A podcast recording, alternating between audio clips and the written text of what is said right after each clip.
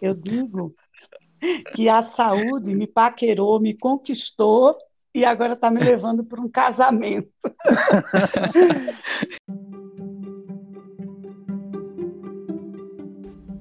Olá, meu nome é Érico Ibiapina. E eu sou Valdemar Minaneto. Somos um casal de pesquisadores em saúde pública e este é o Megafone Anônimo. E neste podcast te convidamos para atravessar a fronteira entre academia e sociedade e conhecer a voz dos cientistas anônimos na saúde.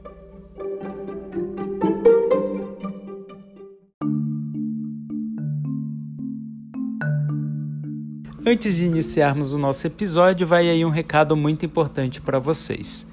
Durante essa quarentena e no período de isolamento social, estamos gravando as nossas entrevistas de nossas casas, utilizando os nossos celulares. Então, é normal vocês ouvirem alguns tipos de ruído ou termos alguma interrupção durante o nosso programa.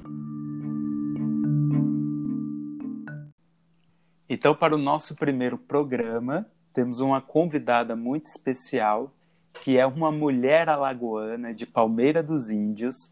Ela é professora em vários cursos da área da saúde, como medicina, fisioterapia, terapia ocupacional, mas a sua formação de base é em comunicação social. É uma jornalista, capoeirista angolana, adepta do candomblé de Jurema. Atualmente ela pesquisa sociedade e cuidado com saúde indígena Sandra Bonfim Queiroz, bem-vinda ao Megafone Anônimo. É um prazer imenso, como eu já coloquei, e assim, eu acho muito interessante né, essa proposta que vocês estão desenvolvendo, para a qual fui convidada.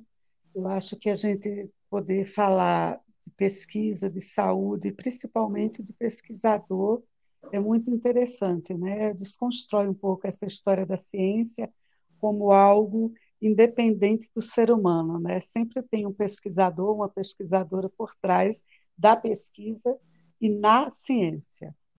E esse pesquisador muitas vezes está mais próximo da gente do que a gente imagina, né? Próximo tanto de proximidade física quanto uma proximidade de identificação né? Às vezes é uma pessoa que tem tanta afinidade conosco e a gente não imagina o quanto ela está contribuindo para a ciência, para a saúde, para a sociedade.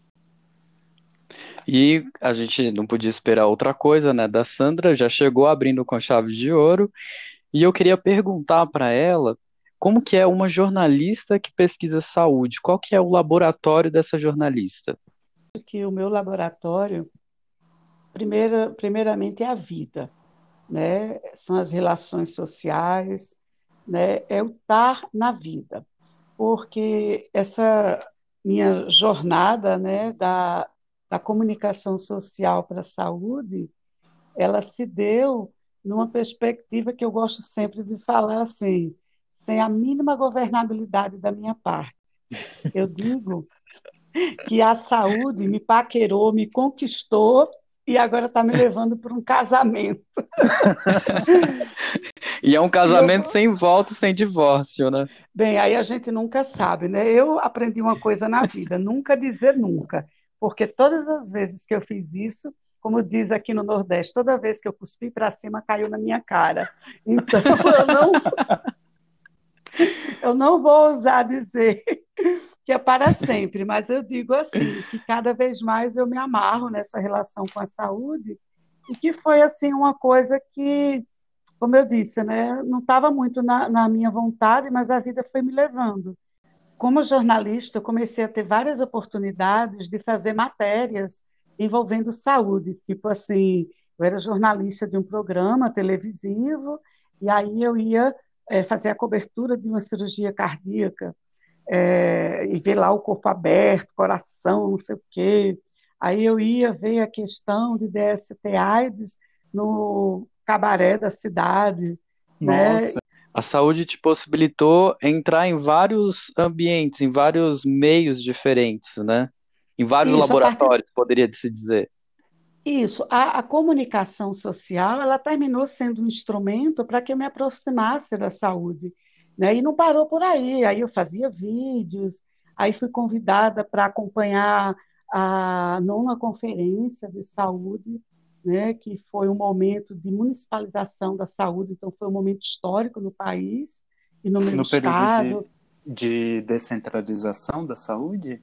Exatamente. Né? Eu participei como jornalista, né? como coordenadora de comunicação na época, é, de todo esse processo que se desenvolveu aqui no meu estado, no país todo. A gente viajava para o interior, participava das conferências, produzindo material para a imprensa. É, eu sempre gostei de comunicação popular, então produzindo vídeos com áudio em cordel. Então era sempre assim esse percurso. Aí de repente eu sou chamada para participar da formação de conselheiros de saúde. Então, estou eu lá nesse grupo também. E aí, quando eu vou vendo assim, a saúde vai me acompanhando de um jeito, sabe, bem estranho. Aí digo, aí quando foi uma vez, eu entrei em crise com o jornalismo, porque eu descobri que jornalista na minha época, não hoje, porque hoje a gente tem essa democratização das tecnologias da informação, mas na minha época jornalista era uma prostituta intelectual, do tipo assim, a gente escreve e faz a matéria que o jornal quer, e o jornal quer o que está sendo pago pela publicidade. Então, era uma relação muito corrupta, sabe? No tempo em que corrupção nem dava CPI, nem essas coisas todas, mas enfim.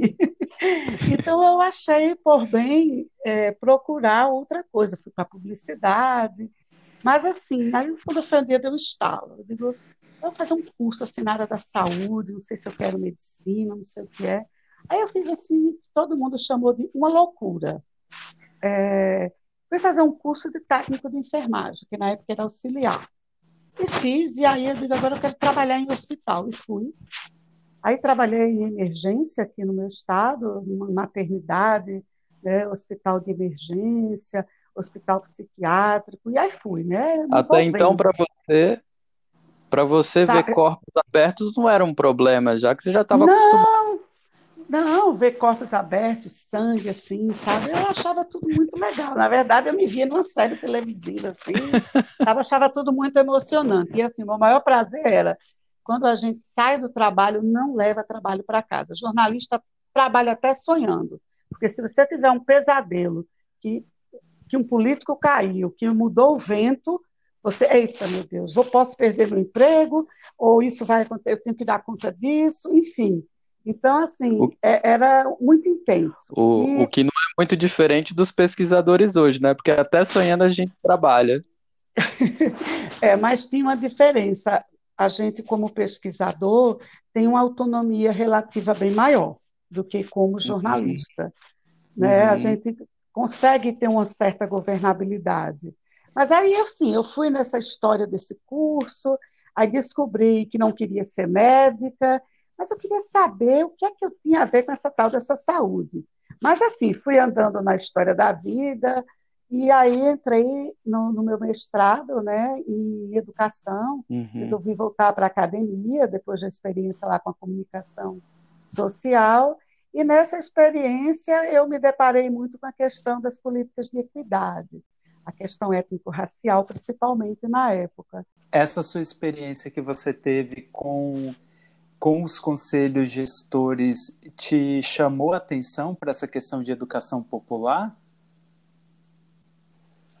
Também, porque como eu vinha da comunicação popular, que para a educação popular e para a política de educação popular em saúde, né, que é uma das políticas do SUS, a gente tem como eixo norteador Paulo Freire, né, uma metodologia participativa e tudo. Então, realmente essas coisas foram se conectando para mim, mas eu diria assim, uma conexão que estava me, me, me, seduzindo, mas que eu não tinha muita clareza do que era.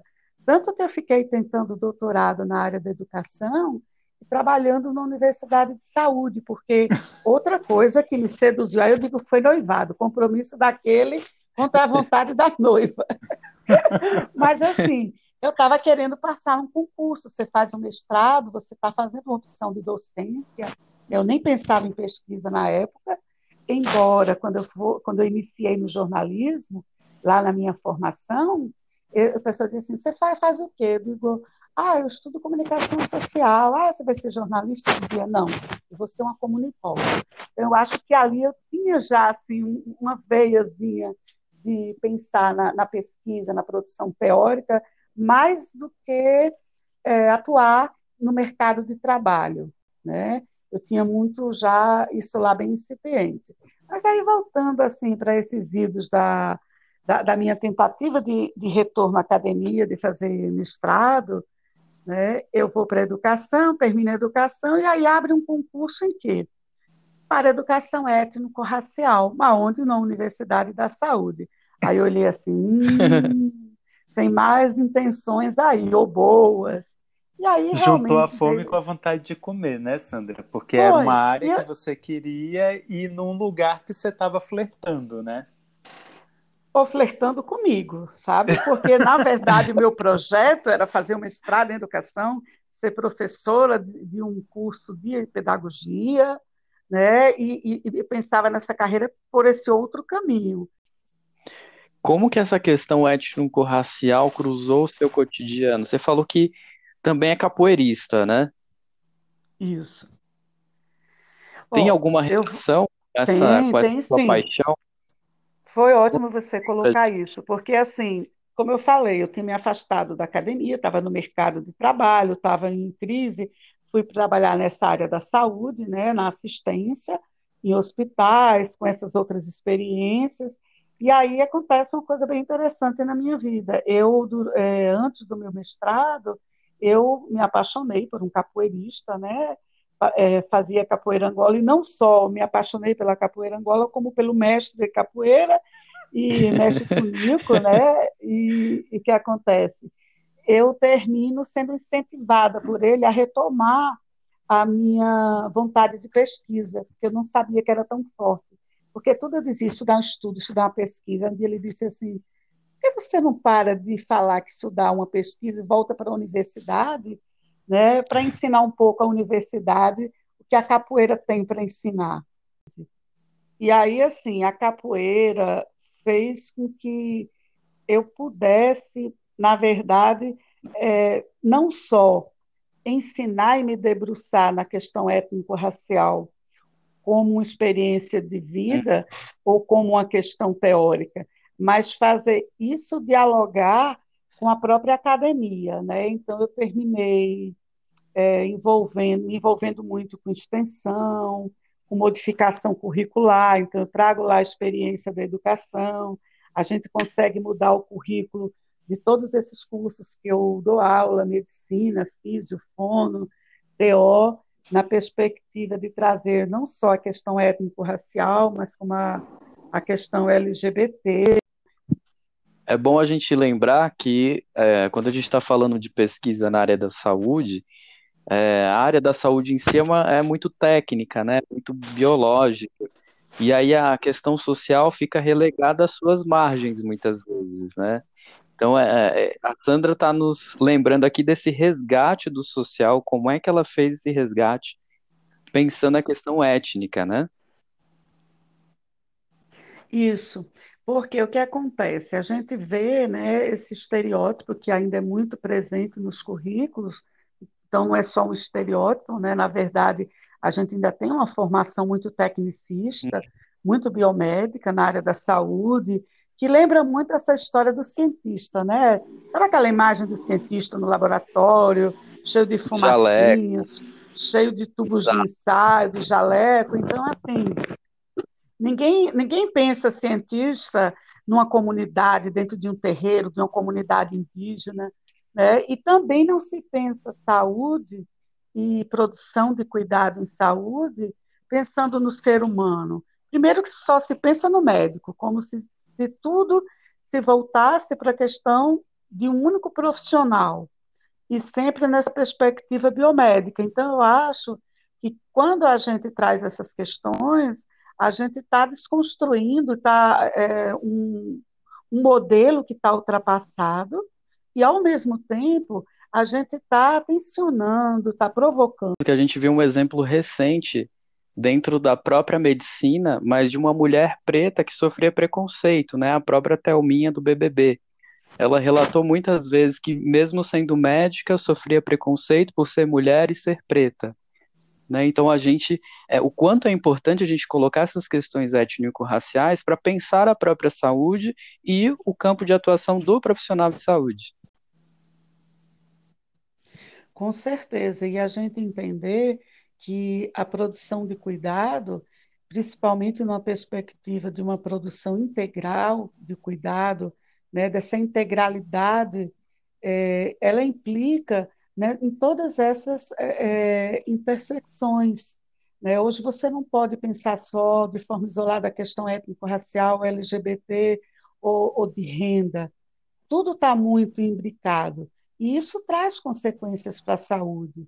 Né? É uma área de, de atuação, tanto como docente como pesquisadora, que ela sofre preconceito. Né? Então, eu pude vivenciar isso na minha vida, de chegar na universidade, eu lembro na época eu fiz minha iniciação no candomblé, e aí eu chegava lá toda paramentada, com contregum, com torso, vestida de branco, e aí, assim, muita gente sabia que eu fazia capoeira, e eu já tinha práticas de levar pessoas de terreiro, da capoeira, indígenas, para dentro da universidade, isso também provocava muito. E aí eu, eu percebi o que é você sentir esse preconceito no teu espaço de trabalho. Ah, lá vem a professora capoeirista macumbeira. Uhum. Ah, aquela professora que trata questão de negro, questão de gay, questão de bicha. Então, eram expressões que mostravam o, lugar né, colocado para essa temática dentro da perspectiva da saúde. Mas foi justamente o que eu acho que mais me motivou a pesquisar, a produzir, a publicar. Né? A gente, nessa época, já publicou algumas coisas no caderno de terapia ocupacional da USP, da UFSCar, né? mesmo sendo uma universidade aqui do Nordeste, que não tem muita tradição em pesquisa, como é a Universidade Estadual de Ciências da Saúde. Eu queria te perguntar o quanto você ser tão diferente constrói uma resistência né, da, das ciências sociais dentro do campo da saúde e como que você, se você vê uma outra possibilidade de adentrar esse campo não sendo dessa forma, né? Se, é, não sendo resistente, não sendo é, uma pessoa que desbrava aquele espaço e vai jogando as suas referências nesse campo eu penso no primeiro momento que o que transformou muito a perspectiva de produção de saúde no nosso país foi justamente toda a movimentação, todas as lutas e os movimentos sociais que terminaram contribuindo muito com a reforma sanitária, com a criação do SUS,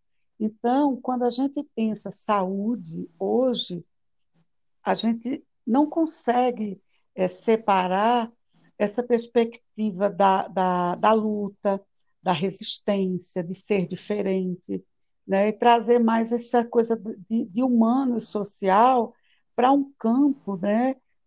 tão biologicista como vinha sendo o campo da saúde.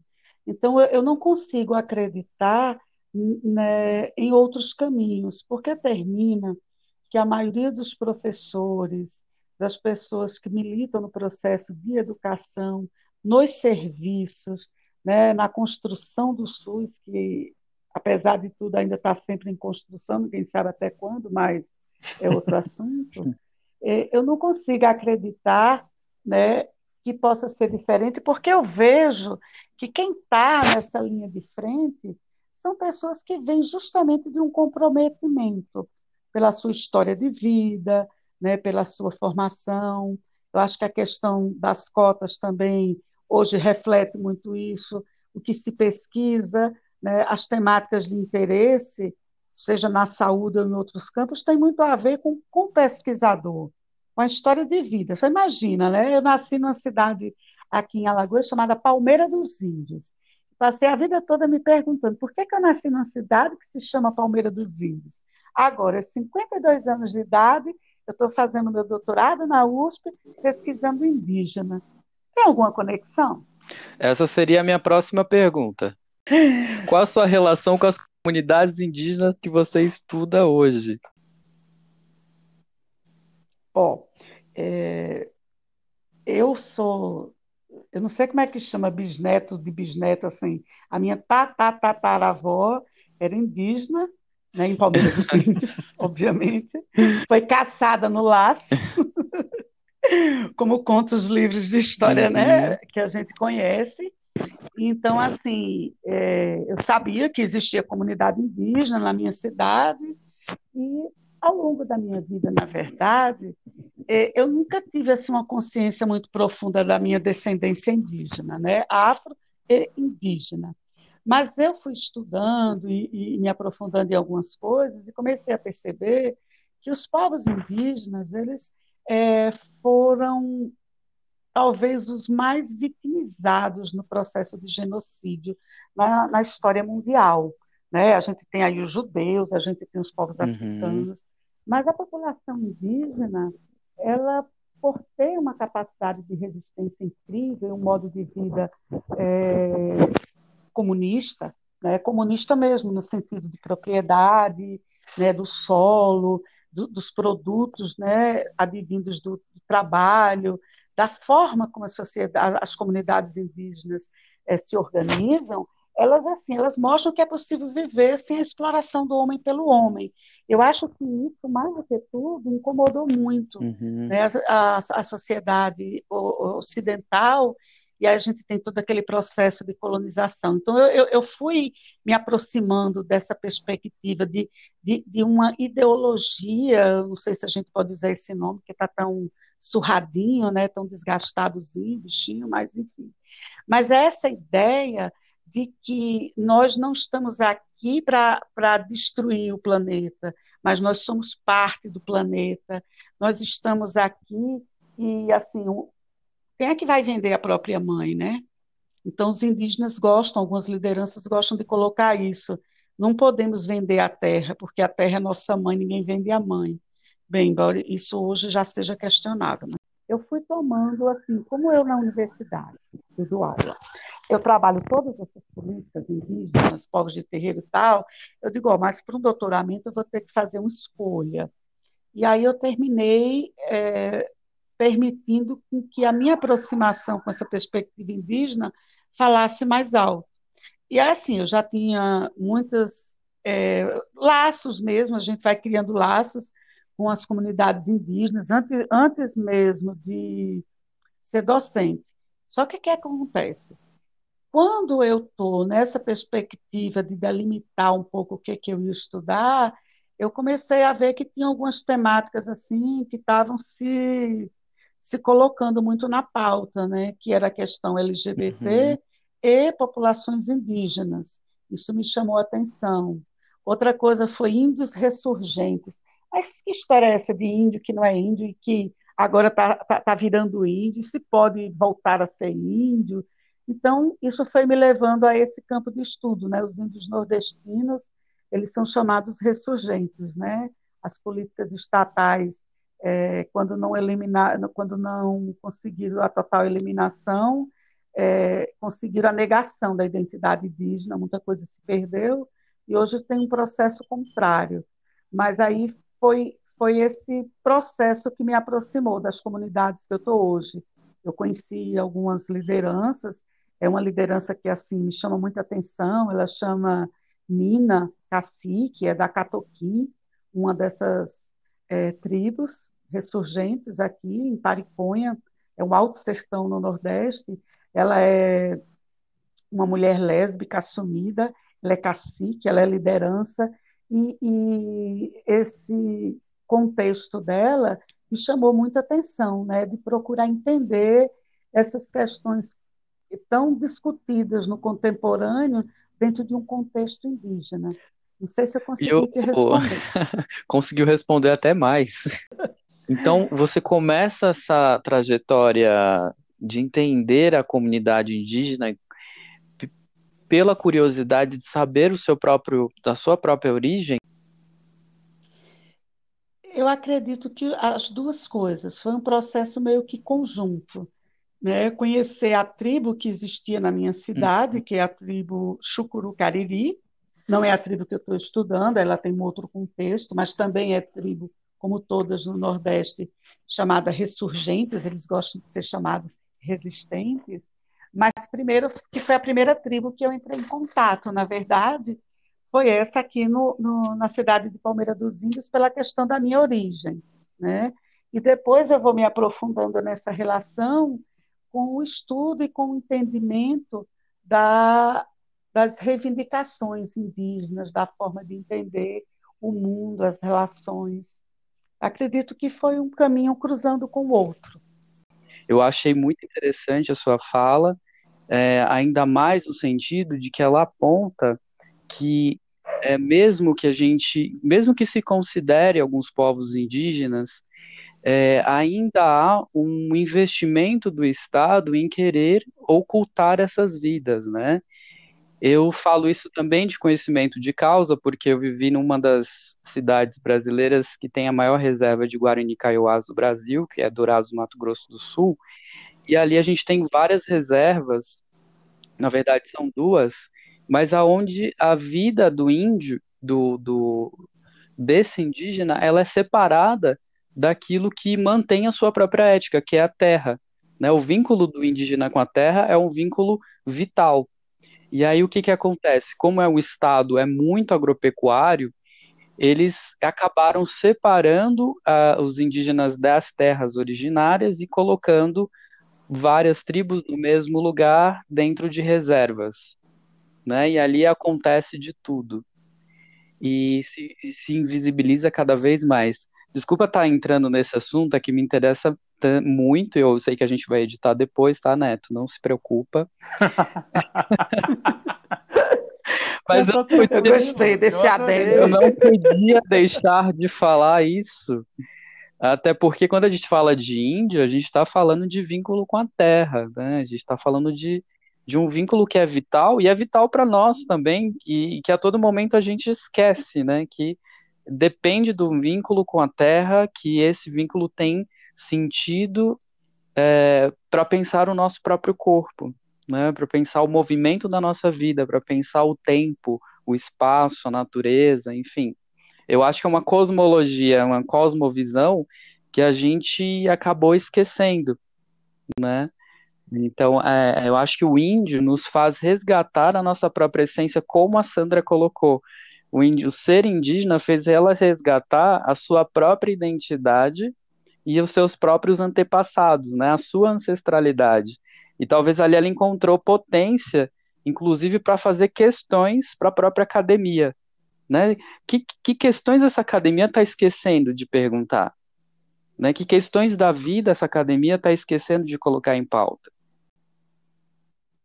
Eu acredito que sim. Eu acho que assim você trazer essa questão é, indígena e essa relação com a terra, eu acho fundamental, porque você, tra você trouxe aí um, um conceito que me é muito caro, que é a governamentalidade que Foucault traz, justamente nessa perspectiva de que a ética indígena, eu digo que é uma ética de sustentabilidade de vida, né? E não é devida no planeta, é devida compreendendo um planeta vivo. Isso, é de vida que é, é diferente da sustentabilidade de mercado, né? Que seria uma forma. Pode falar. Isso, e, pri... e, principalmente uma sustentabilidade extrativista e, e, e de destruição do planeta. Porque quando você tem uma ética na qual o lucro é, é preponderante em relação à vida humana e à vida no planeta, né? porque a vida humana é uma das vidas que, que habita esse planeta. A gente está falando aí de disputas né, de, de projetos societários. Então, quem hoje tem algo a ensinar, e no, na perspectiva de como viver e de como ter corpos menos disciplinados, corpos menos dados à produção até a exaustão, são os indígenas. Eu acho que o indígena conseguir pensar que ele só precisa produzir o que ele precisa consumir e que ele não precisa é, fazer isso de forma a, a prejudicar o equilíbrio da natureza, isso é uma lição, sabe, de vida e talvez seja o exemplo que a gente vai ter que seguir daqui a algumas décadas, porque se a gente não for por esse caminho de sustentabilidade ética, o caminho que a gente está indo já está demonstrando que a gente não tem governabilidade. É, só para contextualizar os nossos ouvintes, eu e a Sandra a gente fez algumas disciplinas juntos esse semestre, juntos esse semestre na Faculdade de Saúde Pública. E teve um dia, Sandra muito participativa, né? Como a gente consegue perceber aqui na entrevista, é aquela aluna que chega antes do horário da aula, já começa a puxar um papo com o pessoal e tudo isso por vídeo, né? Com a situação do Covid. Um belo dia, Começou a aula e a Sandra não aparecia. Passava o tempo e nada da Sandra aparecer. Chamei ela no WhatsApp e falei: Sandra, minha filha, o que, que aconteceu? Que você não entrou na aula.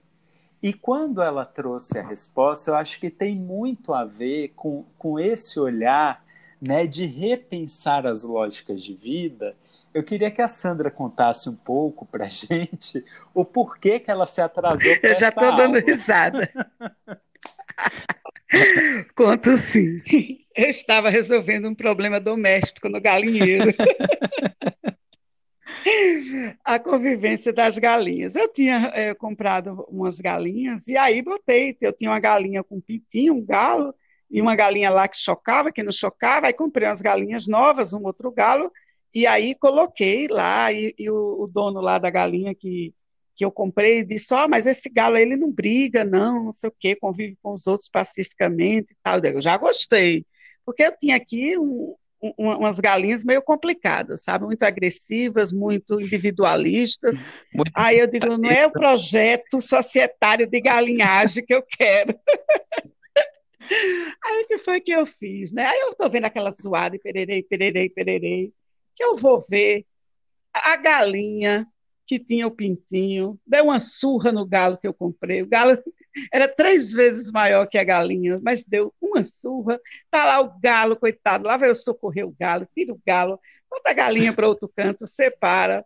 Aí eu disse assim: é, é, era, a galinha se tornou o galo do galinheiro. Eu digo: a gente tem que pensar em outras perspectivas de relações, porque eu criava galinha que só podia ter um galo aí essa galinha quer bater em todo mundo, e eu estou querendo aí um, uma raça de galinha que tem uma convivência mais harmônica, menos exclusivista, menos sexista. Então foi esse o motivo do meu atraso na aula e eu não podia avisar nada, que eu estava lá com... correndo atrás de galinha, botando galinha para o galinheiro, enfim. Mas é, é, é um bom exemplo. É um hobby que eu tenho, que eu amo. É um bom exemplo de como a, os nossos estudos, as nossas pesquisas, de alguma forma, entram na nossa vida, né? Avaliar, por exemplo, a lógica social de um galinheiro. E para a gente finalizar essa entrevista, Sandra, eu queria te perguntar se a saúde hoje ela está preparada para acolher as ciências sociais, depois de todo esse rodeio que a gente fez, esse passeio sobre a sua vida e o seu, o seu desbravar o campo da saúde, você acha que a saúde está preparada para acolher as ciências sociais? Eu acho que ela precisa estar eu acho que, mais do que nunca, é, produzir cuidado em saúde é do campo do humano, em relações sociais.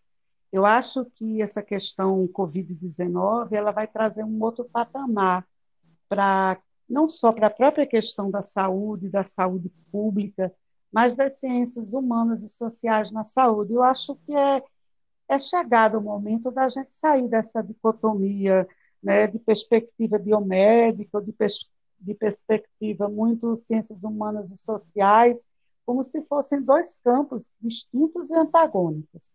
Né? Eu gosto muito de pensar isso na epidemiologia, por exemplo.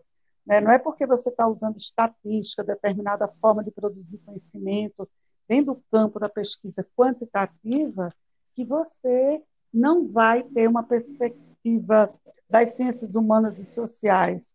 não só para delimitar teu objeto, escolher variáveis, mas principalmente porque eu acho que a abordagem biomédica, em muitos aspectos, ela limita e ela não é capaz de corresponder às demandas colocadas em termos de produção de saúde hoje em dia.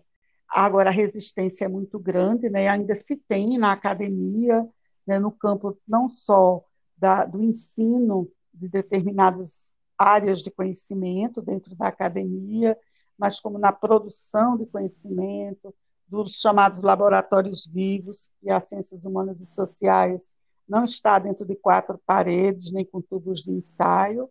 Né? Então, tudo isso nos coloca numa perspectiva mesmo de desafio dentro da, da universidade, dentro do, do mercado editorial das publicações científicas no Brasil e no mundo, de que essa, é, essa visão de saúde como área extremamente biomédica, ela precisa ser desconstruída. Sandra, e agora invertendo um pouco a lógica, você acha que as ciências sociais está, estão preparadas para abrigar a saúde? Um pouco mais provocativo. Precisa estar. Também. Precisa estar. Exatamente. A gente vai ter é, também essa outra questão, que às vezes o campo das ciências humanas e sociais se fecha de que não, a gente que está preocupado em transformar o mundo, em melhorar as relações sociais, étnico, é, enfim, todas essas questões do âmbito do social. E que o outro lado só pensa na lâmina do laboratório frio, na perspectiva da doença, e não do, do, do sujeito com adoecimentos em relações sociais, em situações de iniquidade, né, necessitando de políticas de equidade.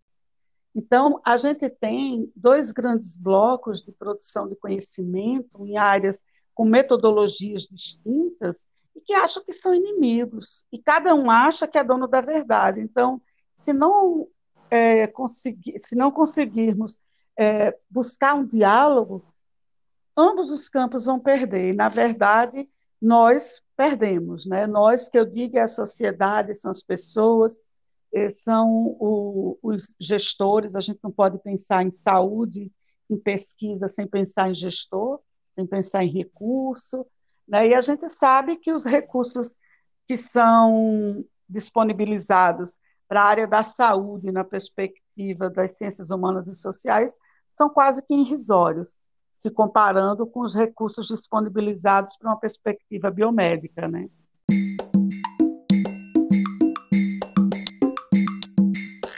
Quero saber o desfecho do galinheiro, a galinha sexista, o galo covarde e as outras galinhas que ficam disputando ali território. Não, mas o é... desfecho é. Sim.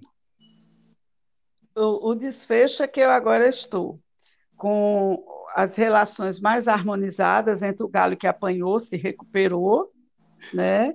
A, a galinha que deu a surra nele foi para a panela, porque eu achei como uma boa descendente indígena que comer um ser cuja bravura se tornou histórica, porque é uma galinha que bate num galo, que tem três vezes o tamanho dela, Gente, ela merecia ir para a panela. Uma forma também de, de, de minimizar né, a, a, convivência social com pessoas assim é, voltadas à violência física, como era a galinha, ela agora está no papo, estava deliciosa. Ficou mais estragada. que ela teve. Exatamente, porque você sabe, né, que algumas tribos indígenas adoravam comer sim, os seus inimigos. Sim. Né, Alagoas tem essa história muito forte lá com os caetés aqui comendo bispo sardinha, mas sardinha era o nome do bispo, não era o peixe, comeram mesmo o bispo, porque é muito legal, né, assim, essa coisa da, das histórias indígenas. Então eu comi a galinha e quando o pintinho dela viu que o negócio que a galinha estava partindo para a panela, já correu para outra galinha, que era a coitada que apanhava de todo mundo. Essa que eu tenho agora aí, ela era a coitada.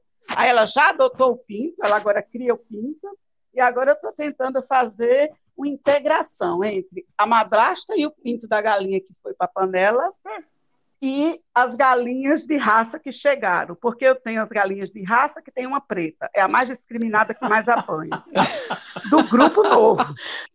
Agora, a galinha pequenininha que adotou, que era a que apanhava, e que adotou o pintinho, está numa relação ainda meio complicada com as outras galinhas, entendeu? Então eu fico observando e, e fico só imaginando, meu Deus, isso ocorre entre os bichos, porque não ocorreria entre nós, Sim. bichos humanos. Olha, Sandra, fica aí a sugestão de você fazer algum quadro em algum lugar é, sobre a rotina desse galinheiro. Ou você escreve um livro, ou você faz uma série narrativa, não sei. Alguma coisa um você documentário. vai ter que fazer, porque a gente não vai ficar mais documentário, eu acho que o documentário. Acho que o documentário tem que se chamar Galinha na Panela, alguma coisa assim, sabe?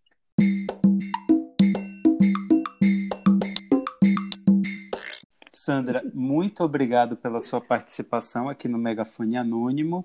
É, eu vou deixar um espaço para você fazer as suas considerações finais, algum recado que você ainda acha importante deixar aqui para os nossos ouvintes.